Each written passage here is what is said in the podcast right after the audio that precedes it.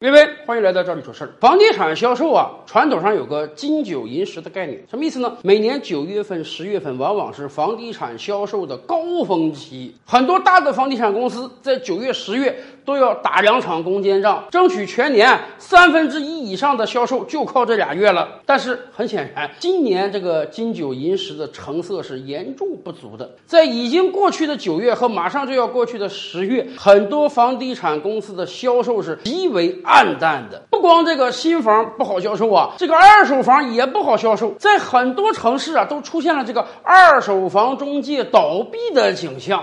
这也没办法啊！以往你说一个二手房中介门店，好歹我一个月能成几单啊？很多二手房中介从业者都说，我是三年不开张，开张吃三年。可是现在很多二手房中介的门店啊，可能一个月连一单都不成啊！这个基本的水电费、房租都交不起，更别提给中介开工资了。房地产量价齐跌的情况已经在很多城市出现了。回想今年年初啊，简直是天翻地覆的变化。众所周知。今年年初，很多人担心的就是未来的大通胀。没办法，美国那面拜登总统上台之后，印钱印的太狠了。美国几乎所有的物品，小到超市中的零食，大到房子、股票、汽车、大宗商品，通通在涨价。所以，很多中国老百姓担心说：“咱这个输入性通胀怎么办？美国那个通胀传过来，咱这也得通货膨胀啊。那么，怎么样抵御通货膨胀呢？买房是最好的抵御通货膨胀的方法。所以，今年上半年，很多城市房。房地产是量价齐升，那个时候我们就跟大家讲啊，这股房地产上涨完全是虚火，完全是对于未来通货膨胀的预期造成的。而进入到下半年以来，一方面很多城市对房产调控打出了一通组合拳，什么二手房的指导价格啊，银行的息贷呀，以及对你首付款的严查呀，再加上预期中的大通胀根本就没有到来，连续几个月我国 CPI 一直维持在一到二的状态下，所以。房价不但没涨，反而应声下跌了。跌到什么状态？此前啊，很多地方政府有这个限涨令啊。咱们知道，你这个新房在销售的时候，往往你要有一个备案价啊。很多城市有要求，你新房销售的实际价格啊是不可以高于你这个备案价的，哎，不能无限上涨。现在在全国范围之内，已经至少有十个城市提出限跌了。你有备案价是不是？你可以略微打打折，搞一些优惠。但是呢，你这个优惠幅度和力度。不不能太大了，有的城市就提出啊，你这个房地产销售的终端价格不得低于你备案价的百分之八十五，也就是说顶天了你打个八五折。为什么会这样？因为在很多城市已经出现了房地产商大打折的情况了，这已经造成了两方面的问题。一方面，咱们清楚啊，很多人买房是追涨不追跌的。你这个房价不断上涨的时候啊，很多人觉得再不买就买不起了，赶快去买。而当你的房价下跌的时候，很多人又会觉得，哎呦，我在吃币观望一段时间，可能价格会跌得更低。所以房地产上越是降价，反而这个销量越上不去。而另一方面，很多以往买了房的老业主，人家不干了。三个月前我买的时候两万，现在卖一万四，那我凭空每平米损失六千块钱呀！我简直这个首付都要损失掉了。虽然我们知道市场经济嘛，周瑜打黄盖，一个愿打一个愿挨。人家当时定这个价格，你认可了，你去买了，这是一个经济合同啊。人家想降价，这是人家的自由啊。以往你这个房子涨价了。也没听说先期买的老业主把这个钱再补给开发商的呀。但是没办法，对于普通老百姓而言，咱们也理解大家的心态，辛辛苦苦啊，聚合了六个钱包，三代人的努力，好不容易凑足了首付去买套房，结果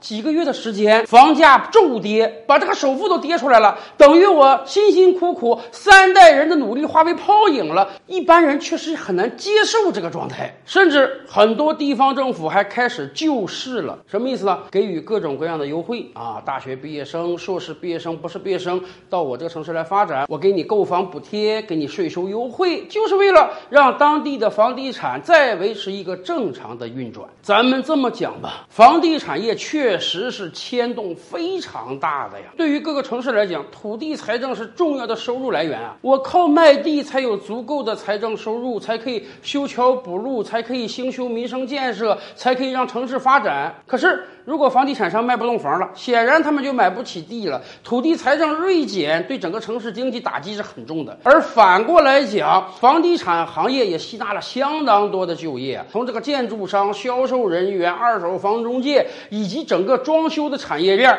如果房子不好卖了，确实整个产业链上的所有人恐怕都要受到波及。所以。我们倒是理解很多地方政府现在救市的行为。这么多年以来，我们并不是说不让房价涨，而是说不希望房价快速恶性上涨，而是希望房价呢稳定有序的上涨，让大多数的人都能买得起房。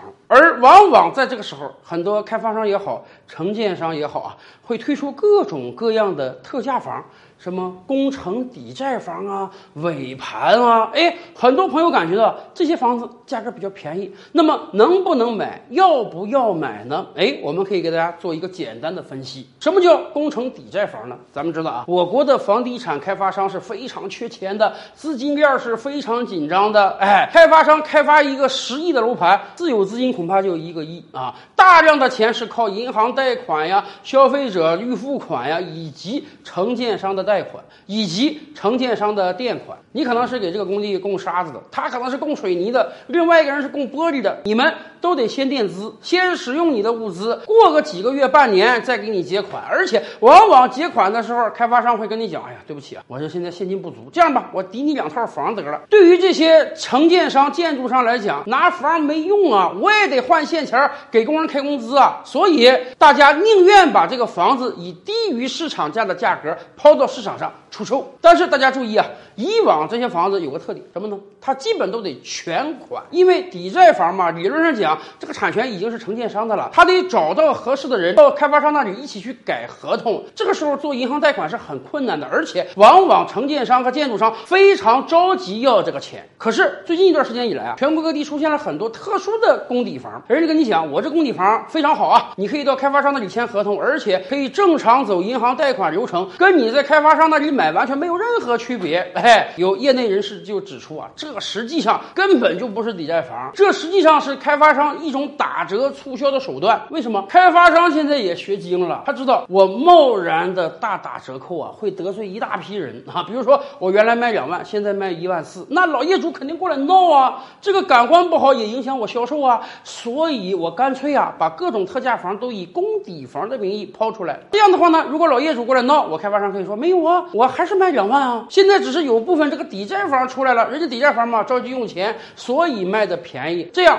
可以平息很多老业主的投诉，而且呢，售楼处卖两万，抵债房卖一万四，还能形成一个巨大的价格落差。去买这个公抵房的人呢，觉得捡到了一个大便宜，会加速他的房地产销售。所以目前出现在市场上的抵债房啊，安全性倒是没有太大问题，都是开发商直卖的，而且可以经过银行贷款。但是我们要给大家提出另外一个风险，哎，在房地产下行区间啊，要慎买各种各样的期房。咱们这么讲吧，现在是房地产下行区间啊，量价齐跌。如果你要买的是某个楼盘的尾盘，人家已经建好了，已经交付或者马上就要交付了，这个情况下，它剩几套了，正好需要回笼资金，便宜点卖。我觉得这个时候买挺好的，很安全，而且你买你还能得到一个优惠。但是如果在房地产下行区间，你这个房子还是个期房。可能要两年后、三年后才要交工，那么你就一定要非常非常谨慎了。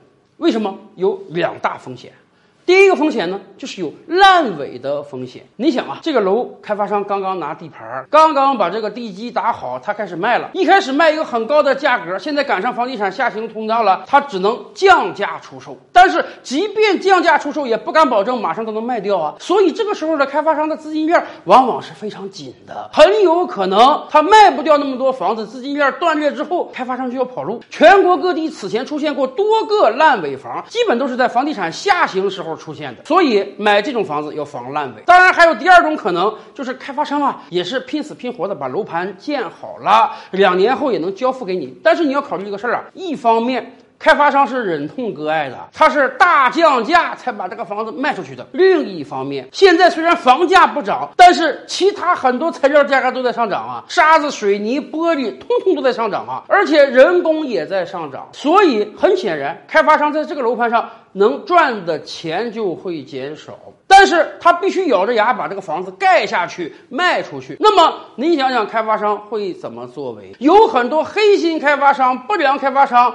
他可能也是迫于无奈，他就只能偷工减料了。本来我这个建安成本三千，哎呀，我现在卖都卖不出去，好不容易打折卖出去了，我这个建安成本只能给到两千五了，我就只能从材料上克扣了。所以，我们也要慎买那些在房地产下行期间正在建的房子。如果开发商实力不济的话，有可能这些房屋未来是有质量问题的。所以呀，现在到底是不是个购房的好时机？当全国各地很多房地产商都在大打折扣的时候，您要买房一定得擦亮双眼呀。